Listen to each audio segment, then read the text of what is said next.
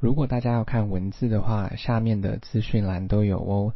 有时间的话，也可以帮我追踪一下 IG，谢谢大家。今天要念的英文是关于球类运动绘画。一，How long have you playing basketball? How long have you playing basketball? 你打篮球多久了？Basketball，篮球。二。What's your favorite sport? What's your favorite sport? 你最喜爱的运动是什么？Favorite，喜爱的。三，Where is the basketball court? Where is the basketball court? 篮球场在哪里？Basketball court，篮球场。四。 She is famous on the basketball court. She is famous on the basketball court. 她在篮球场上很有名。Famous 有名的。五。He is proud of playing basketball well. He is proud of playing basketball well. 他很自豪，他很会打篮球。Proud 自豪的。 basketball 篮球。六，He is very energetic. He is very energetic. 他非常有活力。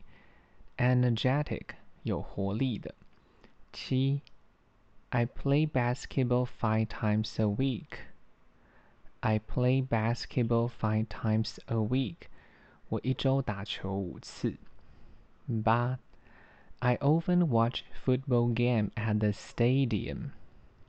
I often watch football game at the stadium. 我经常在体育场看橄榄球赛。Football 橄榄球，stadium 体育场。九，The football field is not too far. The football field is not too far. 橄榄球场并不是太远。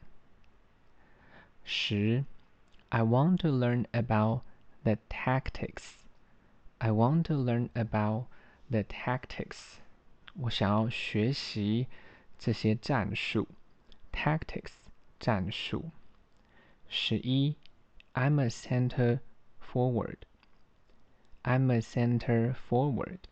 我是中锋。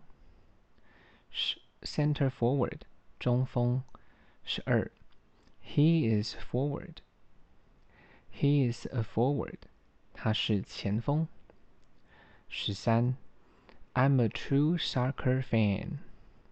I'm a true soccer fan. 我是足球迷。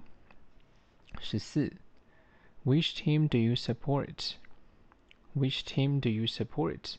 你支持哪个队伍？ 十五，Are you going to the basketball court this week? Are you going to the basketball court this week? 你要去篮球场这周吗？十六，The weather is pretty nice for playing football. The weather is pretty nice for playing football. 这天气很适合打橄榄球。 大家如果有时间的话，再帮我评价五颗星，谢谢收听。